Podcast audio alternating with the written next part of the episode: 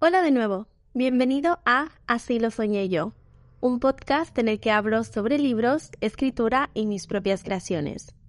Yo soy Samantha, autora del libro Nulnir, La corte de los sueños y las pesadillas, y estoy contenta de recibirte una vez más en este podcast. Hoy inauguramos nuestro primer episodio de reflexión sobre temas relacionados con la literatura y la escritura. Antes de empezar, me gustaría aclarar que todo lo que se habla en los episodios de reflexión es justamente eso, pensamientos e ideas que son propias y que surgen de reflexionar sobre las cosas que he leído o que he vivido. De ninguna manera se trata de algo que yo quiera imponer ni de algo comprobado de forma científica. Lo que quiero es dar paso al debate y que juntos podamos enriquecer nuestras opiniones compartiendo pensamientos. Ahora bien, Elegí el tema de la creatividad ya que considero que es un aspecto fundamental en el proceso de escribir un libro, pero también es algo que podemos usar todos los días en nuestra vida.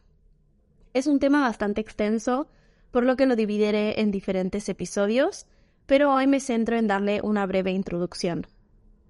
Una de las cosas que me inspiró para hacer esta serie de episodios es que por lo general las personas me consideran alguien muy creativa, ya sea por escribir libros o porque me hago mis propias joyas. El caso es que cuando hablamos de esto, más de una vez me han dicho yo no soy creativa o creativo. Esta frase me hace querer vomitar. Todos, y digo todos, somos seres creativos. Es verdad que parece que existen personas a quienes la creatividad les viene de forma más natural o de forma más innata. Pero quizás eso es porque entendemos la creatividad por algo que solo ciertas personas con ciertas profesiones o características pueden tener. En este sentido, ¿qué es la creatividad?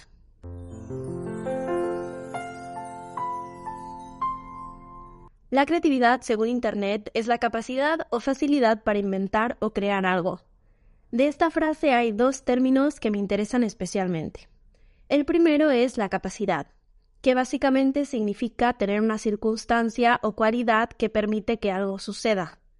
El segundo es la facilidad, es decir, la aptitud para hacer algo. Estas dos palabras son importantes porque son dos cosas que se pueden trabajar, es decir, que se pueden ir desarrollando para que cada vez que las utilicemos sea mucho mejor o mucho más fácil. Por eso puedo decirte que, en mi opinión, la creatividad y quiero decir cualquier tipo de creatividad, es algo que se alimenta. Pensemos en una pequeña bola de nieve. Mientras más la rodamos o más nieve le ponemos, más grande se va haciendo, ¿no? Lo mismo pasa con la creatividad. Hay que trabajarla para que sea más fuerte. Pero igual es en otro episodio en el que hablaremos sobre cómo potenciar nuestra creatividad y qué técnicas me han ayudado a mí. Hoy quiero adentrarme en esta concepción general de que la creatividad no es algo que está presente en todos nosotros. Antes de grabar este episodio hice algunas preguntas a través de Instagram y la verdad las respuestas fueron algo que ya me esperaba. Em, más de la mitad de personas que contestaron dijo que la creatividad es algo innato y que pertenece a ciertas profesiones como el arte, la música, el diseño, vamos, profesiones artísticas. Para ninguna de las personas que contestaron la creatividad era algo que se pudiera aprender. Y aunque yo sabía que esta sería la respuesta, me entristeció. Yo me pregunto, ¿en qué momento nos enseñaron que solo los artistas son creativos? ¿En qué momento nos dijeron que un contable o un profesor o incluso un jugador de fútbol no pueden ser creativos?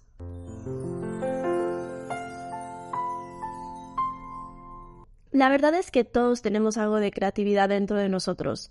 La creatividad no es solo diseñar un paisaje bonito, plasmar tonos y colores en una hoja o imaginar monstruos con alas tan largas que tocan el suelo. La creatividad es simplemente la capacidad de crear, y eso va desde una trama para un libro hasta una solución a un problema existente. Creo que muchos han olvidado que somos seres creativos porque se le ha dado esta cualidad a ciertas personas, dejando de lado que cuando imaginamos, cuando razonamos lógicamente o pensamos fuera de la caja, estamos siendo creativos. Y por eso me gustaría hablar sobre un concepto que muestra perfectamente esta reflexión. Es el concepto del pensamiento creativo. Se trata de un método o estrategia que permite la resolución de problemas a través del desarrollo de nuevas ideas y conceptos. Es básicamente una forma original y fuera de lo convencional de ver las cosas. Por ejemplo, recuerdo cuando compré mi par favorito de jeans, eh, estos tienen una particularidad que para entrar en mi cintura tienen que ser extremadamente largos. Obviamente se pueden hacer dobladillos en la parte del tobillo y listo. Pero yo justamente me mudaba a Milán en la época en la que decidí comprarlos y mis habilidades de costurera no son comparables con mi habilidad para escribir libros. De forma que tuve que encontrar una solución para que el dobladillo no se zafara y yo no estuviera arrastrando mis jeans por todas las calles de Milán. Al final eh, decidí agarrar un clip de hojas y lo puse en la parte doblada de los jeans. La verdad es que nadie se dio cuenta de que llevaba eso y fue una muy buena solución hasta que el propio jean agarró la forma que yo quería. También podríamos decir que las nuevas tecnologías son producto de la creatividad de personas. Y ojo, son personas que no son ni músicos, ni pintores, ni escritores. En este sentido, la tecnología nos permite hablar con seres queridos al otro lado del mundo de forma inmediata, como habríamos hecho hace muchos años con la carta. Y es algo que me permite a mí compartir estas ideas contigo a través de una plataforma de streaming que hace mucho sería lo equivalente a personas que cuentan sus ideas en una plaza del pueblo. En, la actualidad, con esta tecnología, podemos llegar a más personas, podemos comunicarnos en un momento inmediato desde donde sea. Y, y no solo esto, sino que permite muchas cosas más. Yo lo que quiero llegar no es a que la tecnología es muy buena, sino que la creatividad se encuentra en todas partes. Y la creatividad siempre va a estar ahí mientras haya alguien que esté pensando en hacer algo original y nuevo que cambie el mundo.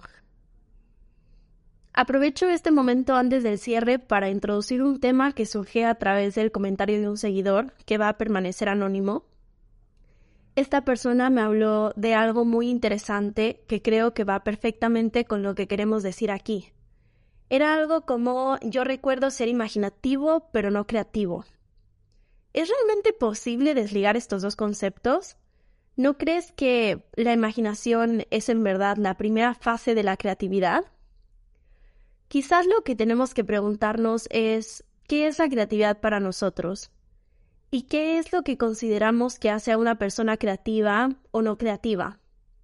Creo que es allí de donde surge el verdadero núcleo de por qué consideramos que existen profesiones o personas que sí son creativas y otras que no lo son.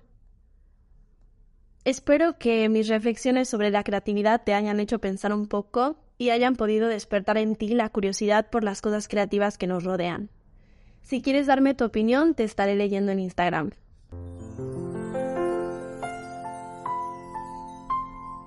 Una de las cosas que más me interesa compartir mi trabajo es poder recibir tus comentarios e ideas sobre los temas de los que hable aquí.